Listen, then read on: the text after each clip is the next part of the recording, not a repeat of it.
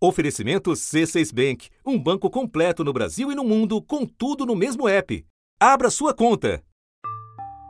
A gente vive num momento difícil do Brasil, né? Dinheiro é pouco e o valor tá muito caro das coisas, né? Tem mês que a gente deixa a conta de luz, no outro paga a luz e deixa a água e assim vai indo.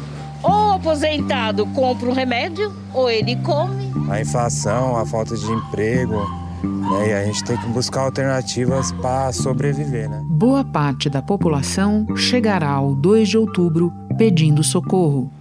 190 com essa emergência. Eu sou policial aqui. É por causa que aqui em casa não tem nada pra gente comer. Eu aqui, minha mãe só tem farinha e fubá pra Os números são assombrosos e dão ideia do tamanho da tarefa diante do próximo presidente. São mais de 700 mil crianças com menos de 5 anos que têm algum problema de desnutrição. São quase 63 milhões de pessoas no Brasil que no ano passado viviam em domicílios onde a renda por pessoa não ultrapassava 497 reais por mês.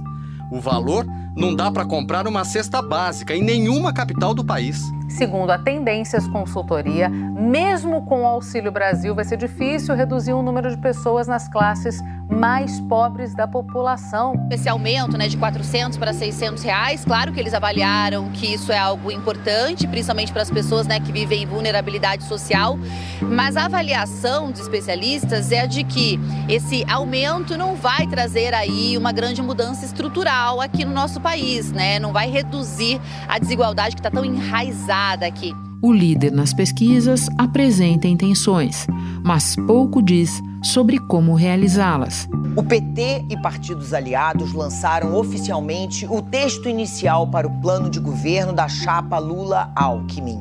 Essa nova versão ameniza o discurso em relação à reforma trabalhista do governo Temer.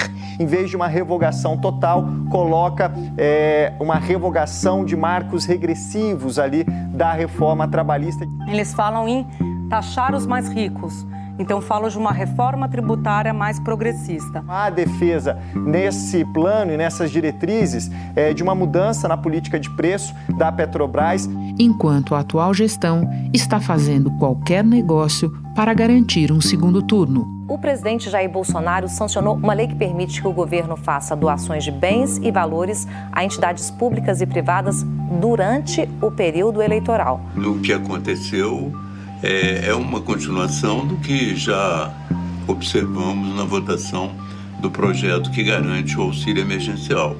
Eles passam simultaneamente né, em cima do equilíbrio fiscal e passam também por cima da lei eleitoral. E nesse caso específico, eles atropelam as regras que regem o orçamento.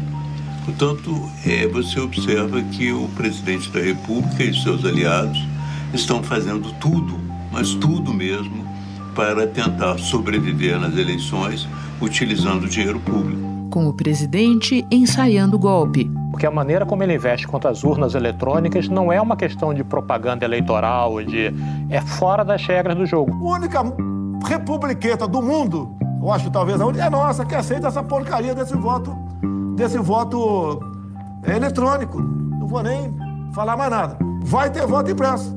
Porque se não tiver voto impresso, senão que não vai ter eleição. Acho que o recado está dado. Parece que a eleição fica sendo meio um plano B dele, sabe? Hum. Que não é o plano A. É a esse quadro que a sociedade civil vem reagindo. A Fiesp, Federação das Indústrias de São Paulo, publicou o texto da Carta em Defesa da Democracia e da Justiça. É o segundo manifesto lançado recentemente em resposta aos ataques do presidente Jair Bolsonaro ao processo eleitoral e ao Estado democrático de direito. O texto em defesa da democracia e da justiça se junta à nova carta aos brasileiros e brasileiras uma iniciativa lançada no mês passado por personalidades do mundo jurídico e que já conta com mais de 750 mil assinaturas. Os dois manifestos serão lidos no dia 11 de agosto, aqui na Faculdade de Direito da USP. Agora surge um novo documento preparado por um grupo de seis especialistas com vasta experiência no setor público. Em pouco mais de 60 páginas, eles apresentam o que chamam de contribuições para um governo democrático e progressista.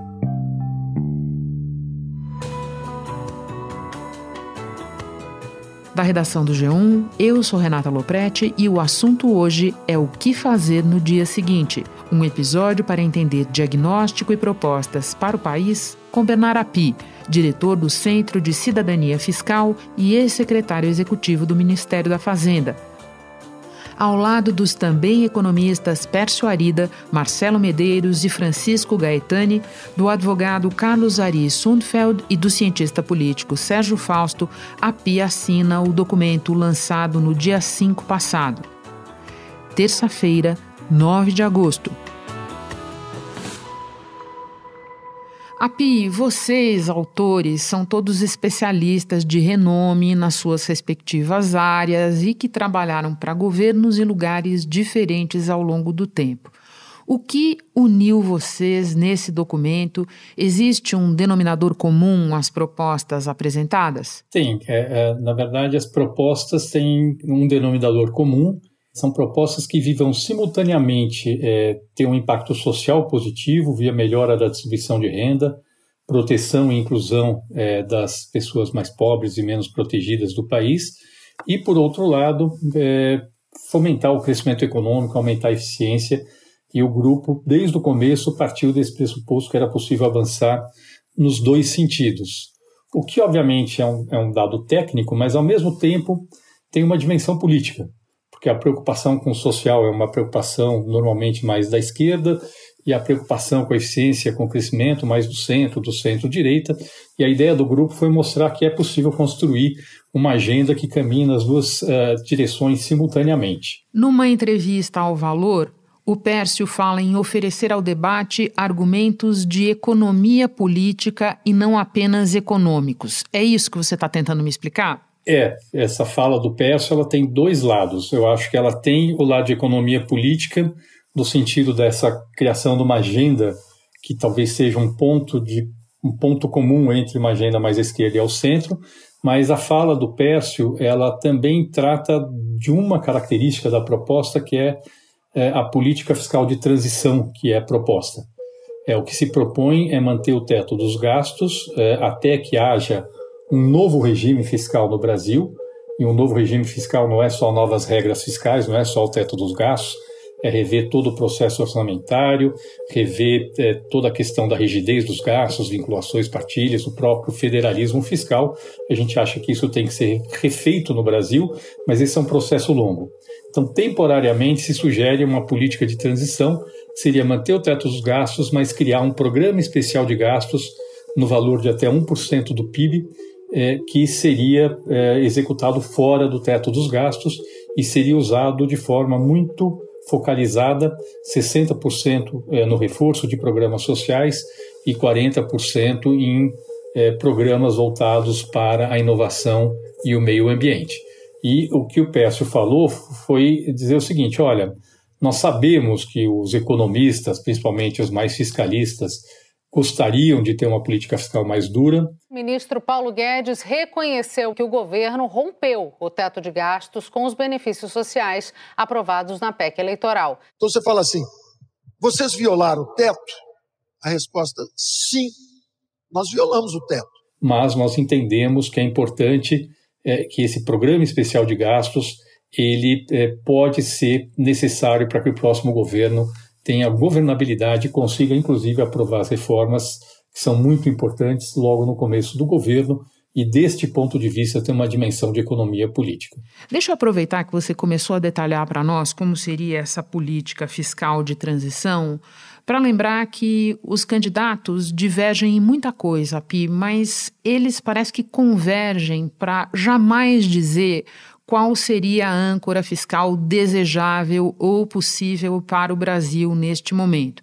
Porque quando você conversa com os economistas, você encontra quase que dois consensos. Primeiro, que o atual governo chutou o balde. E segundo, que o formato de teto aprovado em 2016 não se sustenta mais. Você está de acordo com esses quase consensos que eu estou descrevendo, ou não é bem assim e por isso vocês falam numa política fiscal de transição? Explica um pouco mais para nós, por favor. Dizer que o governo fiscal chutou o balde é claríssimo, tá certo? É só ver o que aconteceu desde o final de 2021.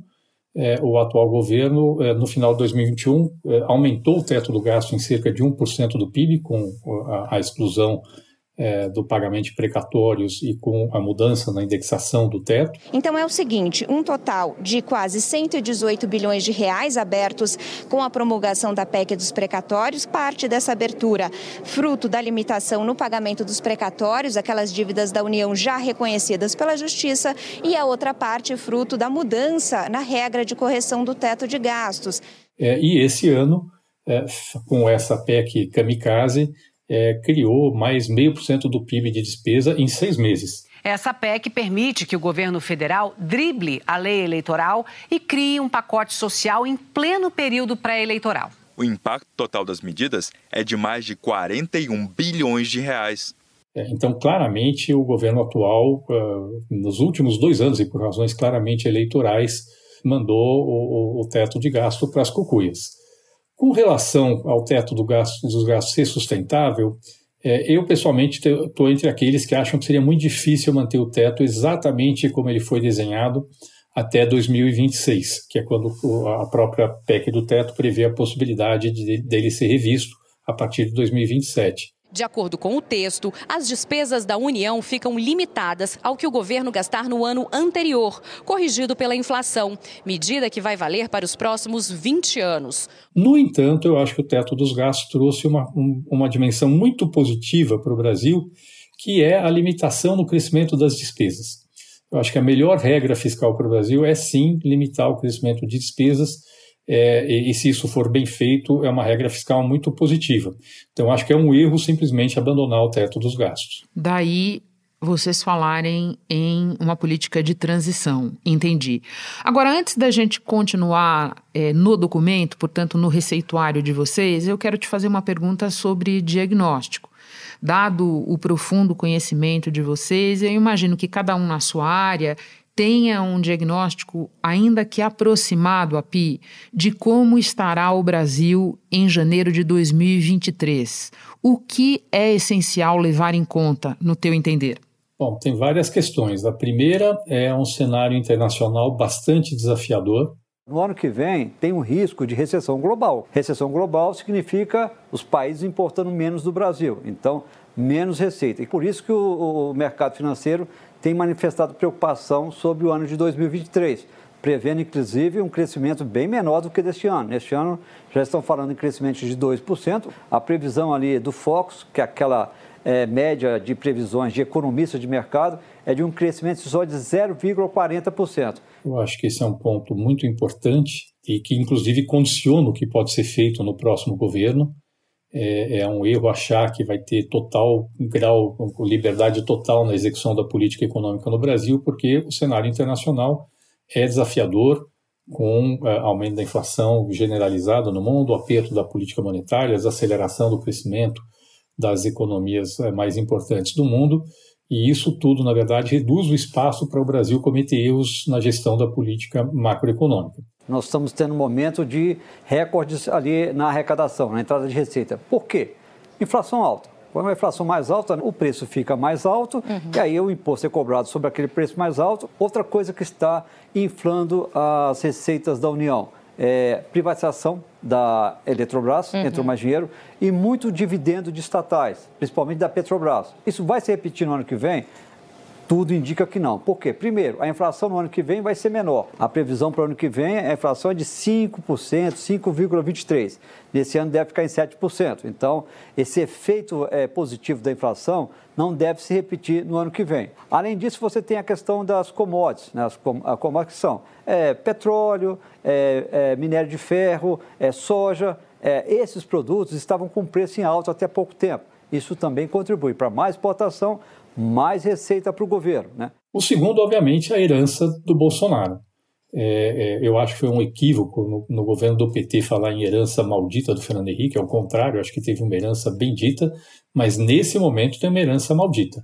tem uma série de áreas das políticas públicas que foram literalmente desmontadas na área ambiental, mesmo na saúde, na área de educação, que tivemos retrocessos na gestão federal da política nos últimos anos, e aí tem, e, e, e obviamente, toda essa flexibilização da política fiscal, não apenas no teto dos gastos, mas também é, através de uma série de medidas temporárias que se encerram em 31 de dezembro desse ano, de redução de tributos sobre combustíveis é, de tributos federais sobre combustíveis. A lei que estamos falando, vamos lembrar, é aquela que proíbe os estados de cobrar ICMS com alíquota superior a 17% ou 18%, dependendo da localidade. Isso vale para combustíveis, gás natural, energia elétrica, comunicações e transporte coletivo, que foram classificados pela lei como itens essenciais. Espera um instante que eu já volto para continuar a conversa com o Bernard Api. Com o C6 Bank, você está no topo da experiência que um banco pode te oferecer. Você tem tudo para sua vida financeira no mesmo app, no Brasil e no mundo todo. A primeira conta global do país e atendimento personalizado, além de uma plataforma de investimentos em real e dólar com produtos exclusivos oferecidos pelo C6 em parceria com o JP Morgan Asset Management. Quer aproveitar hoje o que os outros bancos só vão oferecer amanhã? Conheça o C6 Bank. Tá esperando o quê? C6 Bank. Por falar na questão ambiental, o documento dá uma clara ênfase à chamada economia verde. E quando a gente olha as propostas de diferentes candidatos até aqui, essa ênfase simplesmente não existe. Como explicar? Você acha que a política ainda não alcançou a real dimensão desse problema? Eu acho que não. No Brasil, não. Eu acho que, infelizmente, o atual governo e é, com apoio de uma parte relevante do, do, do, do Congresso Nacional, é, vê a política ambiental ainda como um entrave e não como oportunidade. Quando, na verdade, para o Brasil, para as condições naturais que o Brasil tem, a política ambiental e essa necessidade de migrar para uma política de menor emissão de carbono é uma enorme oportunidade que o Brasil poderia aproveitar, é, inclusive para fortalecer alguns setores da economia para uma nova inserção internacional. Eu acho que existe aí uma visão muito retrógrada numa parte da política brasileira é, com relação ao que é, é, a política ambiental. Api, vamos agora à parte que mais te cabe nesse latifúndio. Você foi pai e mãe de uma proposta de reforma tributária baseada num imposto de valor agregado, proposta para a qual o Congresso voltou as costas. E ela retorna em boa medida no documento apresentado por vocês agora. Qual é, a seu ver, o principal argumento de economia política, vou usar o termo de vocês, em defesa dessa saída para a questão tributária? Bom, é, primeiro, o documento propõe sim uma reforma da tributação que nós chamamos de tributo sobre o consumo, que são PIS, COFINS, IPI, CMS, SS, na linha da, dos projetos que já estão em discussão no Congresso Nacional, PEC 45 na Câmara, PEC 110 no Senado Federal. Em linhas gerais, a reforma tributária prevê a criação de um modelo dual de tributação com dois impostos sobre valor agregado, IVA. Um federal, a Contribuição sobre Bens e Serviços, CBS, que uniria COFINS, COFINS Importação, PIS e CID Combustíveis o outro imposto chamado de IBS, Imposto sobre Bens e Serviços, que unificaria o ICMS cobrado atualmente pelos estados e o ISS, recolhido pelos municípios. Mas o projeto propõe também um conjunto de reformas na tributação da renda e da folha de salários, que tem um objetivo muito mais social eh, e de favorecer a formalização de trabalhadores que não estavam contemplados Sim. na proposta original que nós desenvolvemos. É, com relação a essa proposta de reforma dos tributos sobre consumo, é, de fato não avançou nesse governo, mas eu acho que um dos principais motivos para não ter avançado é que em momento nenhum foi pauta do governo. O governo, em momento nenhum, é, considerou essa uma pauta relevante. No começo do governo, o governo era contra, por razões políticas. É, no início, porque o governo tinha lá o Marcos Sintra no, no, na Secretaria da Receita e a pauta dele era a CPMF. Depois, porque a pauta foi comprada pelo Rodrigo Maia e o governo tinha eh, uma birra com o Rodrigo Maia e, e foi contra essa agenda. É, e no final, agora que sobrou a PEC 110 no Senado, é, o governo até chegou a dizer que apoiava, mas nunca botou capital político para viabilizar a aprovação. Por esse motivo, esse tema volta à pauta nesse, nessa proposta. É, agora, de novo, lembrando que a ideia é ter medidas que favoreçam o crescimento, e essa reforma da tributação do consumo é extremamente importante para aumentar o potencial de crescimento do país nos próximos anos, e, simultaneamente, são propostas mudanças na tributação da renda e da folha de salários para reduzir o custo da formalização de trabalhadores de baixa renda e para é, corrigir distorções que fazem com que uma parcela relevante das pessoas de alta renda no Brasil pague pouco imposto.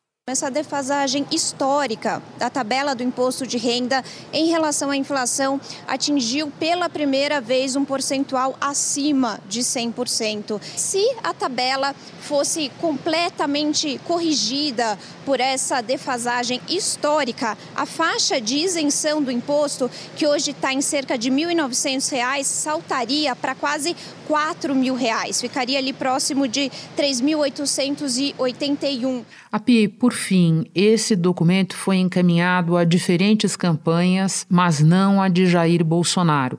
Isso parte de qual entendimento de vocês?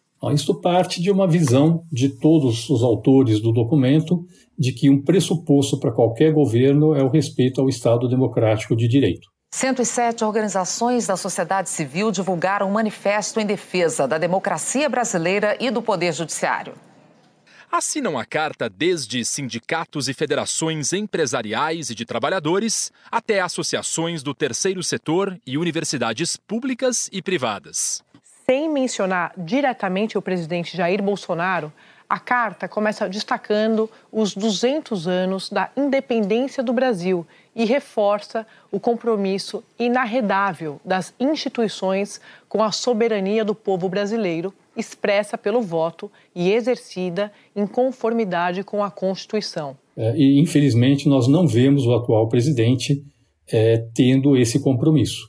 É, e esse é um pressuposto básico. Então, a nossa proposta de governo é feita para todos os candidatos que tenham o respeito ao Estado Democrático de Direito como um pressuposto para os seus governos. Api, muito obrigada pela participação. Você é sempre um convidado mais do que bem-vindo no assunto. Volte outras vezes.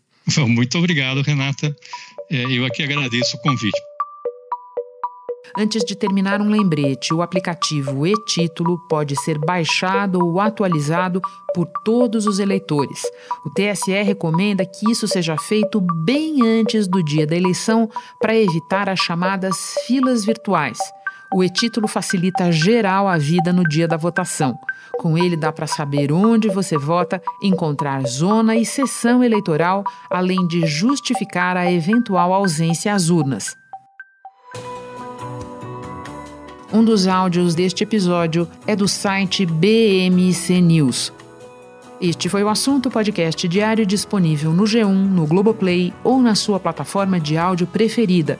Vale a pena seguir o podcast no Spotify ou na Amazon, assinar no Apple Podcasts, se inscrever no Google Podcasts ou no Castbox e favoritar na Deezer. Assim você recebe uma notificação sempre que tiver novo episódio. Eu sou Renata Loprete e fico por aqui. Até o próximo assunto.